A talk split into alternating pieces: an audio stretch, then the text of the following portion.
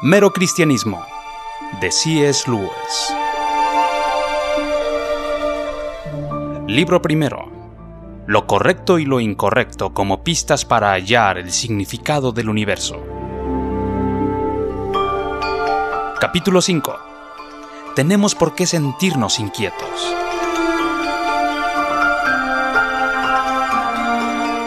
Terminamos el último capítulo con la idea de que en la ley moral algo o alguien de más allá del mundo material está llegando a nosotros.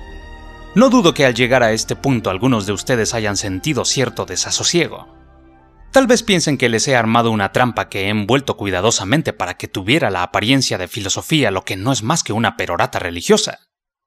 Puede que se hayan sentido dispuestos a prestarme atención mientras que tuvimos algo nuevo que decir.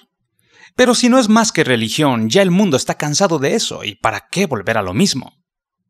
Si alguien se siente en esta forma, me gustaría decirle tres cosas. Primera, en cuanto a eso de volver a lo mismo, ¿creerías que lo digo de broma si dijera que a veces cuando un reloj no está señalando la hora precisa, lo más sensato es hacerlo volver atrás? Pero olvidémonos de una vez de los relojes. Todos deseamos el progreso, pero progresar es acercarnos al lugar al cual queremos llegar. Si hemos tomado un sendero extraviado, avanzar por él no nos llevará más cerca de la meta propuesta.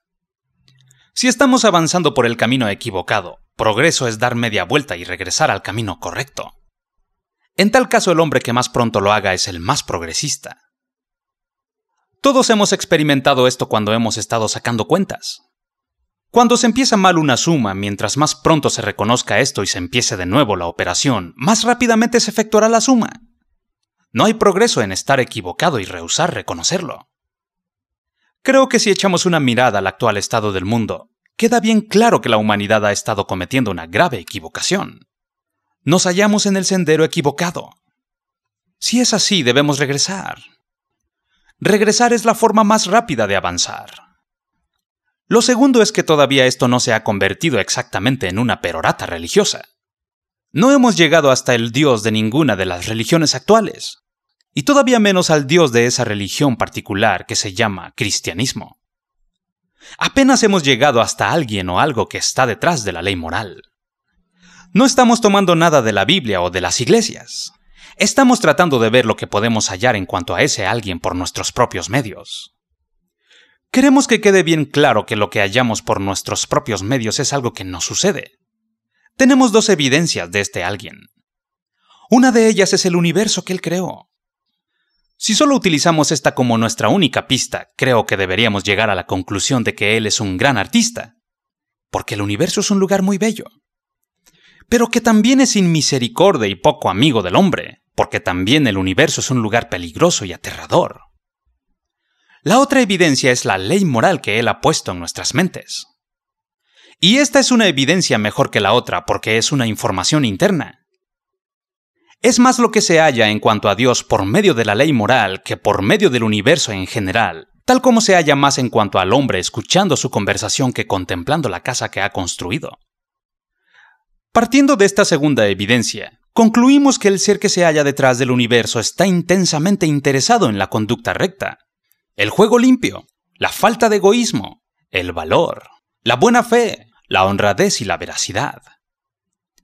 En este sentido podríamos estar de acuerdo con lo que dice el cristianismo y algunas otras religiones, que Dios es bueno. Pero no nos apresuremos aquí. La ley moral no nos da fundamento alguno para pensar que Dios es bueno en el sentido de que sea indulgente, suave o compasivo. No existe indulgencia alguna en cuanto a la ley moral es tan dura como clavos. Nos dice que hagamos lo recto sin que parezca que le preocupe lo doloroso, peligroso y difícil que es. Si Dios es como la ley moral, no es un Dios suave. De nada vale ahora decir que eso de que Dios es bueno significa que Él es un Dios que puede perdonar. Solo una persona puede perdonar. Y todavía no hemos dicho que es un Dios personal, sino que es un poder detrás de la ley moral y quizá más bien como una mente que como cualquiera otra pero todavía no se parece en nada a una persona. Si es una puramente impersonal, puede que no tenga sentido pedirle que nos haga concesiones o que nos permita salir de ciertas trampas. como tampoco tendría sentido alguno que le pidiéramos a las tablas de multiplicación que nos sacara del aprieto cuando hemos cometido una equivocación en una operación de suma. La respuesta que se reciba tiene que ser equivocada. Tampoco sirve de nada el decir que si hay un Dios así, de una bondad absoluta e impersonal, ese Dios no es de nuestro agrado y no vamos a preocuparnos más en cuanto a Él. Porque la dificultad está en que una parte de nuestro ser se halla del lado de ese Dios, y estamos de acuerdo con él en cuanto a la desaprobación suya de la avaricia, las triquiñuelas y la explotación de los humanos. Quisiéramos que él hiciera una excepción en el caso nuestro, que nos excuse esta vez. Pero en el fondo nos damos cuenta de que a menos que el poder que se halla detrás del universo deteste en forma real e ineludible esa clase de conducta, no puede ser bueno. Por otra parte, sabemos que si existe una bondad absoluta, debe odiar la mayor parte de lo que hacemos. Este es el terrible aprieto en el que nos hallamos. Si el universo no se haya gobernado por una bondad absoluta, entonces a la larga todos nuestros esfuerzos resultarán vanos. Pero si lo está, nos estamos convirtiendo todos los días en enemigos de esa bondad, y no parece que salgamos mejor parados mañana. Por lo que quedamos de nuevo sin esperanza alguna. Ni contigo ni sin ti. Dios es nuestro único consuelo, pero al mismo tiempo es nuestro terror supremo lo que más necesitamos y lo que más deseamos evadir. Él es el único aliado que podíamos hallar, y nos hemos convertido en enemigos suyos. Algunos hablan como si el encuentro con la mirada de la bondad absoluta fuera divertido. Que lo piensen de nuevo. Todavía están apenas jugando con la religión. La bondad es o bien la gran seguridad o el gran peligro, de acuerdo a lo que sea nuestra reacción frente a ella. Y no hemos reaccionado bien. Y ahora el punto tercero. Cuando escogí presentar el tema en esta forma casi de circunloquio, no estaba tratando de jugarle a mis lectores ninguna especie de triquiñuela. Tenía otro motivo. Que el cristianismo simplemente no tiene sentido mientras no nos hayamos enfrentado con todas las verdades que he descrito. El cristianismo les dice a las gentes que se arrepientan y les promete el perdón, por lo tanto, hasta donde lo sabemos, no tienen nada que decirle a las gentes que no saben que han hecho algo malo de lo cual deban arrepentirse y que no sienten necesidad alguna de perdón. Solo cuando nos hayamos dado cuenta de que existe una verdadera ley moral y un poder que la respalda, y de que la hemos quebrantado y de que estamos a mal con tal poder, el cristianismo empieza a hablar. No antes. Cuando uno se da cuenta de que está enfermo hace caso a lo que el médico dice, cuando nos damos cuenta de que nuestra situación ha llegado al extremo de la desesperación, empezamos a entender lo que los cristianos dicen. Los cristianos ofrecen una explicación de cómo fue que nos llegamos a ver en nuestro estado presente de odiar la bondad al mismo tiempo que la amamos. También ofrecen una explicación de cómo Dios puede ser la mente impersonal que se halla detrás de la ley moral y a la vez ser una persona nos dice cómo las demandas de la ley que ninguno de nosotros puede cumplir, otro las satisfizo por nosotros.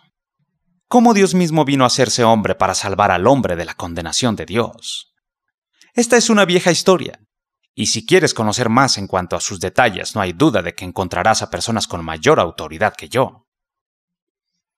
Lo único que estoy haciendo es decirle a la gente que se enfrente a la realidad, para que entienda las preguntas para las cuales el cristianismo dice tener una respuesta, son verdades verdaderamente aterradoras. Ojalá fuera posible decir algo más agradable, pero debo decir lo que creo cierto. Por supuesto estoy de acuerdo en que el cristianismo ofrece a la larga un consuelo inenarrable, pero no empieza con el consuelo, empieza con lo consternante que ya hemos descrito. Y de nada vale tratar de llegar al consuelo antes de haber pasado por esa consternación. En la religión, así como en la guerra y en todo lo demás, no se llega a la tranquilidad y el consuelo con solo buscarlos. Si buscas la verdad, al final encontrarás consuelo. Si buscas el consuelo, no encontrarás ni el consuelo ni la verdad, sino castillos en el aire al principio y desesperación al final. La mayoría de nosotros perdimos la costumbre de antes de la guerra de hacernos castillos en el aire en cuanto a la política internacional. Es tiempo de que hagamos la misma cosa en cuanto a la religión.